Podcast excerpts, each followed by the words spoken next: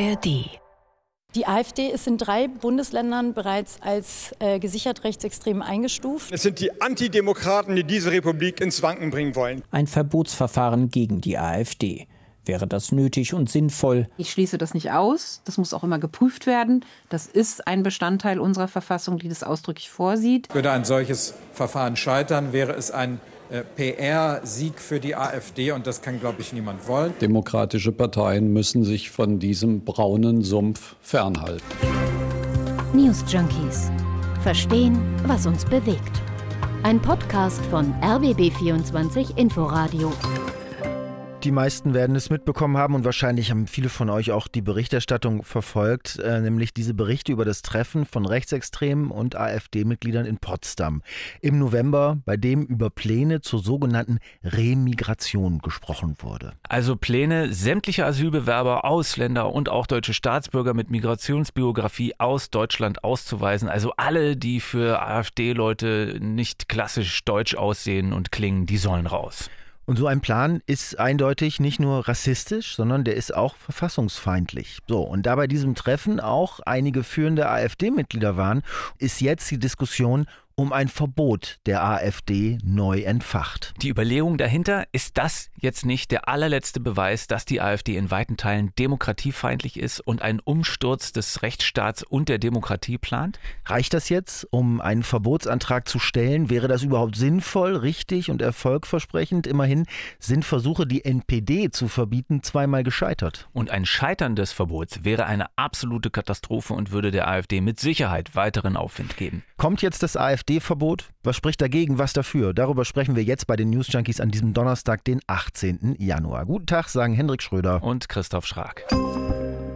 So, wo fangen wir an? Was überhaupt Grundlagen für ein Verbot wären? Also in welchem Rahmen und wie und nach welchen Kriterien das stattfinden würde? Also als allererstes muss man vielleicht sagen, dieses Treffen nochmal, ne, in Potsdam, bei dem sogenannte Identitäre zusammengekommen sind, äh, Neonazis, AfD-Mitglieder, auch zwei Mitglieder des Vereins Werteunion und bei dem es ja offenbar einen Vortrag gab zu diesem Thema Remigration, mhm. absolutes Unwort natürlich, aber so heißt es eben in der öffentlichen Debatte, was ja also man muss das so sagen, nichts anderes bedeutet als alle raus, die nicht deutsch sind, ne? Oder nicht deutsch aussehen. Also klar, so eine Art Rassenlehre folgend. Also dieses Treffen, was da war, das ist ja jetzt nicht die Ursache, warum über ein AfD-Verbot debattiert wird, sondern das hat es einfach neu entfacht. Mhm. Ähm, also nicht zuletzt gab es ja danach auch in ganz Deutschland Demos gegen die AfD, auch gestern wieder in Berlin, gestern Abend, weil jetzt wirklich klar wurde, okay, da sitzen teils führende AfD-Leute bei Veranstaltungen mit glasklaren Neonazis und besprechen glasklar verfassungsfeindliche Dinge. Und das, während die AfD bundesweit bei über 20 Prozent liegt. Also das nur noch mal vorweg, um, um die Dimension des ja. Ganzen deutlich zu machen. Ja, ne? ist klar geworden, glaube ich. Und jetzt ist es so, dass natürlich das Grundgesetz Tools bietet, solche Parteien zu verbieten. Die Grundlage abschaffen wollen.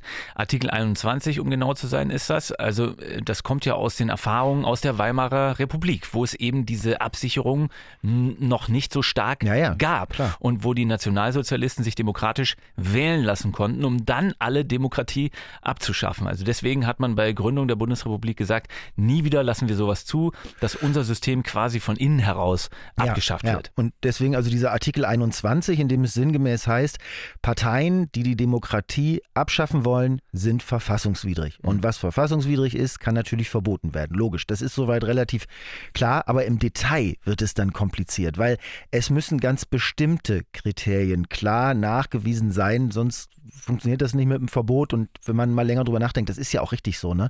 Also, dass mhm. für so ein Parteienverbot sehr hohe Hürden da sind, weil es darf ja nicht dafür da sein, einen unliebsamen politischen Gegner mundtot zu machen, sondern es soll eben die Grundlage, auf der so ein Staatswesen stattfindet, schützen. Ja, ja, da klingst du gleich wie äh, so ein Bundespräsident, wenn du das so sagst. Grundlage, auf der ein Staatswesen stattfindet. Ja, aber es ist, es ist ja so. Ja. Ich habe mir ein Interview angehört, was der Deutschlandfunk gestern mit dem Staatsrechtler Markus Ogorek gemacht hat.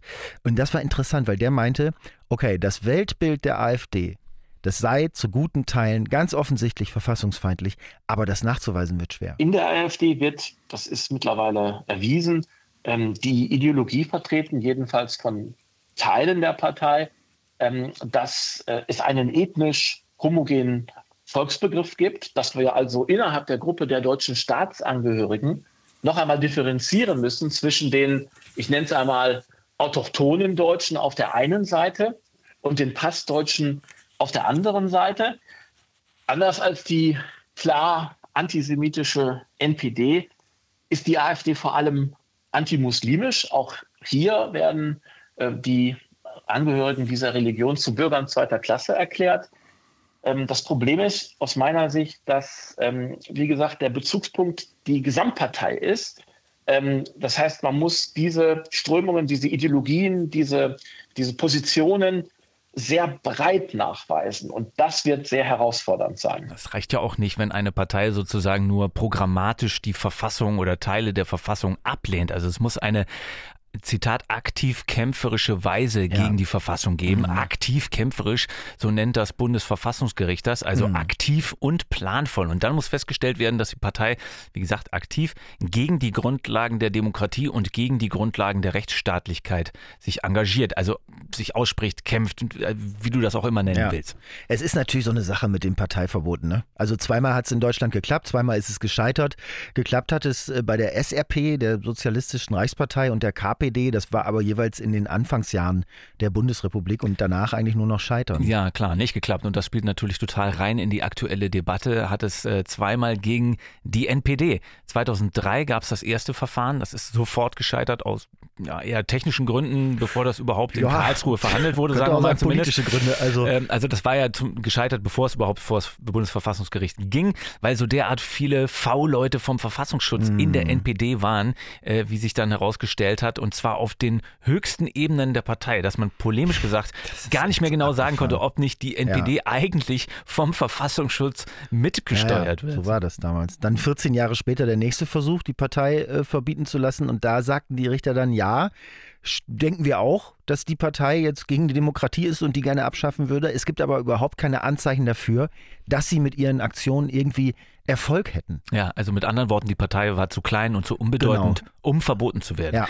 Das allerdings sieht ja bei der AfD wieder ganz anders aus. Ne? Die haben bundesweit über 20 Prozent gerade ja. in den Umfragen. Also von der Bedeutung her, auch von den Möglichkeiten, und der, weiß nicht, sagen wir mal, Gefolgschaft her hat auch Ogorek, also der Staatsrechtler, gesagt, ähm, das ist gegeben bei der AfD. Ne? Also, dass es, dass es umfangreich und groß genug ist, das ist etwas völlig anderes als damals bei der NPD. Also daran wird es wohl nicht scheitern, ist seine Einschätzung. Es ist ja auch so, dass drei Landesverbände als gesichert rechtsextremistisch bereits gelten, also gesichert rechtsextremistisch. Das ist ein Begriff vom Verfassungsschutz. Äh, der beobachtet die AfD ja auch auf Bundesebene und äh, für Sachsen, Sachsen-Anhalt und Thüringen hat er genug zusammen für eben diese Einschätzung. Und die Antidiskriminierungsbeauftragte der Bundesregierung, Ferda Attermann, sagt, es sollen jetzt alle Behörden alles zusammentragen, was sie haben. AfD ist in drei Bundesländern bereits als äh, gesichert rechtsextrem eingestuft und auf Bundesebene ein Prüffall. Und was wir jetzt brauchen, sind klare Erkenntnisse. Und zwar müssen die Bundesländer alle aufhören zu prüfen und zu einem Urteil kommen und eine Einschätzung abgeben. Und dann auf dieser Grundlage müssen wir das tatsächlich bewerten, ob man eben ein Verbotsverfahren einleitet oder nicht. Man könnte auch nur die, diese drei Landesverbände verbieten, ne? also die, die mhm. als gesichert rechtsextrem gelten, wenn man für den Rest nicht genug hat. Also Sachsen, Sachsen-Anhalt und Thüringen, weil dafür die Hürden niedriger wären als für ein Verbot der ähm, gesamten Partei. Also das meint Staatsrechtler Markus Ogorek, weil er ähm, sagt, dieses Sammeln von Nachweisen über die mögliche Verfassungsfeindlichkeit der AfD, das ist sehr aufwendig. Die würden das ja nicht einfach offen ins Parteiprogramm schreiben? Vor dem Hintergrund, also trifft die Antragsteller dann die, die mühsame Aufgabe, Social-Media-Beiträge auszuwerten, Kundgebungen, Reden auf Parteitagen und natürlich auch die Informationen aus diesem Geheimtreffen kann man einspeisen. Ähm, die Frage, die, die entscheidende Frage lautet, wird man davon ausgehen können, dass die Partei in ihrer Breite, in ihrer Gesamtheit verfassungsfeindlich ist? Okay, jetzt wissen wir, warum man überhaupt ein Verbot der AfD in Betracht ziehen könnte. Die rechtlichen Möglichkeiten dafür sind möglicherweise gegeben. Die AfD ist zu bedeutenden Teilen klar rechtsextrem. Zahlreiche Vorfälle zeigen das. Ähm, trotzdem sind ja jetzt nicht gleich alle für ein Verbot. Ne? Also, wenn wir das mal ein bisschen zusammensammeln, was spricht dagegen? Na, wenn du in die Politik schaust, die meisten Leute aus der Politik, die sich dazu geäußert haben, die machen sich ja Sorgen, dass das der Partei nur in die Hände spielt. Also, weil sie sich dann noch mehr als, als in, der, in, die Opferrolle begeben können. Und zwar schon während des Verfahrens, ja. Also, dann kann mhm, die AfD ja. zu ihren Wählern sagen, sagen, schaut her, die Regierung, der Regierung passt eure Meinung nicht und deswegen äh, wird sie jetzt einfach unterdrückt. Äh, sie können also während eines Verbotsverfahrens äh, gegen sie umso mehr und umso besser Stimmung machen, nicht nur gegen die Regierung, sondern gegen den Staat an sich, ja, gegen die Demokratie im ja, Grunde. Ne? Also Justizminister Marco Buschmann von der FDP hat sich zum Beispiel so ähnlich positioniert. Würde ein solches Verfahren scheitern, wäre es ein äh, PR-Sieg für die AfD und das kann, glaube ich, niemand wollen. Wenn man jetzt vom Scheitern spricht zum Beispiel, aber es ist ja schon während des Verfahrens so, äh, das ist auch der Tenor von äh, Buschmanns Parteikollege Finanzminister Christian Lindner, der sagt, es stimmt zwar, die Partei grenzt sich nicht gegen die mhm. Rechtsextremisten ab, aber ein Verbot wäre der falsche Weg. Mhm. Und dann guckst du nach links, da ist Dietmar Bartsch von der Linken. Ach ja, die Partei gibt es ja auch. Genau, noch. findet ein Verbotsverfahren ist keine Lösung und so sagen es auch auf der anderen Seite die meisten bei CDU, CSU. Bayerns Ministerpräsident Markus Söder hat sich so geäußert und CDU-Chef Friedrich Merz ebenfalls. Ich halte von Parteiverboten persönlich sehr wenig. Ich glaube, wir müssen die ähm, äh, Parteien politisch bekämpfen. Merz äußerte die Sorge mit einem Verbotsverfahren. Die AfD noch äh, sozusagen äh, in ihrem Opfermythos und in ihrer Märtyrerrolle zu bestärken. So hat der Kollege Philipp Eckstein vom Hauptstadtstudio, der da kurz auftaucht, Friedrich Merz zitiert. Also zusammengefasst, ein Argument gegen das Verbot ist, es macht die Partei zum Märtyrer. Es bringt ihr sogar noch mehr Sympathien ein. Ähm, so wie das auch der Ostbeauftragte der Bundesregierung Carsten Schneider von der SPD sagt, kann man von dem äh, lesen, wenn eine Partei, die so stabil vorne liegt in Umfragen, verboten wird, dann solidarisieren sich die Menschen erst recht. Und dazu kommt, wir haben das gerade schon gesagt, die AfD versteht es gut, sich als Opfer hinzustellen ähm, und kann sich also endlos als Unschuldslamm inszenieren mit so einem Verbotsverfahren, während, wie du ja auch schon gesagt hast, während des laufenden Verfahrens. Und das kann ja dauern, ne, so ein Verfahren. Also ja. das stellt die Partei ja nicht kalt in der Zeit. Das ja. heißt, für die Landtagswahlen, äh, die jetzt anstehen in diesem Jahr, da hätte die Partei gut Futter für mhm. Wahlkampf. Und wenn das dann scheitert, so wie Buschmann schon sagt, am Ende noch mehr Desaster. Gut. Nächstes Argument? Ein Verbot schafft die Ursachen nicht aus der Welt das rechtsextreme Gedankengut ist nicht weg, die Wählerinnen und Wähler sind nicht weg. Es ja. führt also kein Weg mhm. daran vorbei, sich politisch mit der AfD beziehungsweise mit den Ursachen für ihren Erfolg auseinanderzusetzen. Mhm. Sprich, die AfD muss ohnehin inhaltlich gestellt werden oder das, wofür sie steht. Ne? So ist die Haltung ja auch von äh, Merz, äh, von Buschmann, von Lindner. Äh, die gucken dabei natürlich äh, durch Parteibrillen, kann man sagen, aber mhm. so sagt es auch der Politikwissenschaftler Klaus Legewie im Deutschlandfunk und nimmt dabei alle demokratischen Parteien in die Pflicht. Es muss eine demokratische Reaktion von unten kommen. Es muss jetzt gesagt werden, wir wollen diese Partei nicht. Das ist eine Minderheit, mit der sind wir nicht einverstanden und wir verbünden uns gegen die. Das heißt, die Streitereien, die jetzt zwischen Union, Opposition und Ampelkoalition stattfinden, stärken die AfD. Das heißt, man müsste sich klar darüber werden, was sind unsere Gemeinsamkeiten, was können wir gemeinsam gegen diese Rechtsentwicklung in Deutschland tun und vor allen Dingen, welche Zukunftsthemen haben wir denn?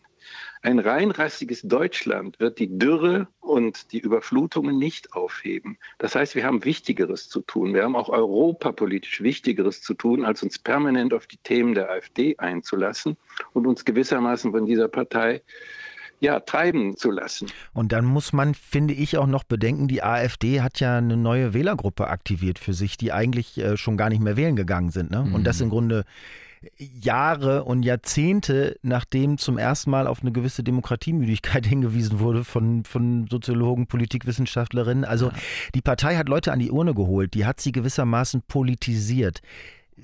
Das für sich genommen müsste ja eigentlich schon eine Verpflichtung sein, die Partei politisch in den Griff zu kriegen und die Wähler zu überzeugen. Also so ein Verbotsverfahren könnte ja nur die allerletzte Notwehr sein, wenn man es politisch nicht schafft. Also was spricht dafür? Für ein Verbotsverfahren, auch wenn es lange dauert und die AfD sich damit auch noch profilieren könnte? Na, schlicht gesagt die Gefahr, die von der Partei ausgeht. So sagt das ja Wirtschaftsminister Robert Habeck ganz klar mit ganz deutlichen Worten. Die AfD will einen national-identitären Staat schaffen, einen Staat nach dem Vorbild von Russland. Und diese Gefahr, sagen dann eben Befürworter von so einem Verbot, die verpflichtet quasi zu einem Verbotsverfahren. Da hat sich ja vor ein paar Tagen der Journalist Heribert Prantl von der Süddeutschen Zeitung äh, dafür ausgesprochen in einem vielbeachteten Beitrag und im Interview Interview mit dem Deutschlandfunk nochmal.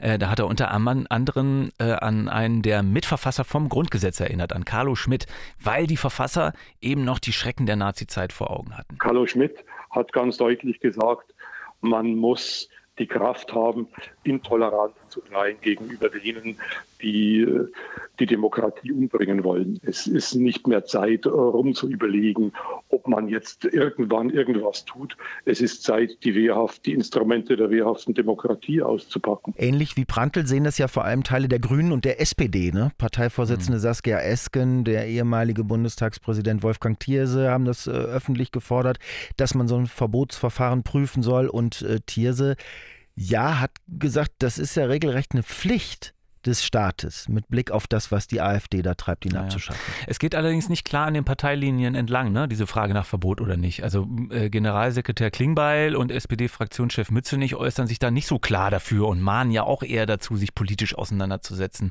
äh, dass alle Bürgerinnen und Bürger da aufgerufen sind. Und auf der anderen Seite Daniel Günther von der CDU zum Beispiel ist da deutlicher dafür. Ich habe dafür eine große Sympathie.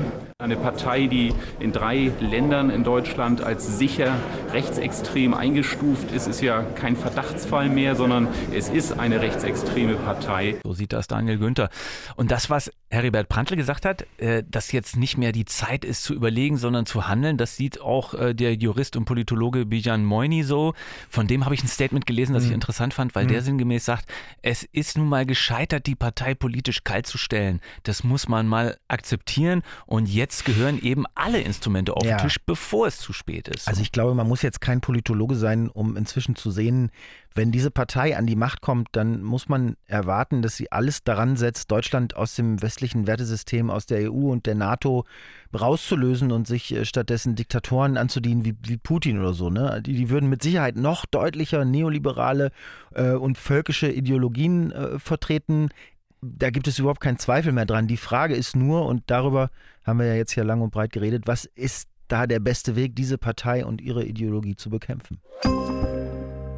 Es gibt ja auch noch eine andere Möglichkeit, wie man rechtlich was machen könnte äh, gegen die AfD, mhm. nämlich Grundrechtsentzug beim ja, gesichert rechtsextremen Führungspersonal, allen voran Björn Höcke. Ah, ja, das hat der Heribert Prantl auch ins Spiel gebracht. Was, was, wie geht das nochmal genau, Grundrechtsentzug? Ich kannte es vorher auch nicht, aber es gibt jetzt eine Petition, die das äh, für Höcke fördert. Die haben über eine Million Menschen schon unterschrieben. Es steht im Grundgesetz, wer die Freiheit der Meinungsäußerung missbraucht, zum Kampf gegen die freiheitlich-demokratische Grundordnung, der verwirkt eben diese Grundrechte ah. oder kann die verwirken. Ähm, das geht auch über das Bundesverfassungsgericht äh, und mm, das äh, könnte dann Höcke äh, das Recht zum Beispiel auf Wählbarkeit entziehen, auch auf Zeit oder so, ne? oder darauf öffentliche Ämter zu bekleiden. Das wären ah. also viel, viel niedrigere Hürden als ein ganzes Parteienverbot. Aber wahrscheinlich ähnliches Märtyrerpotenzial.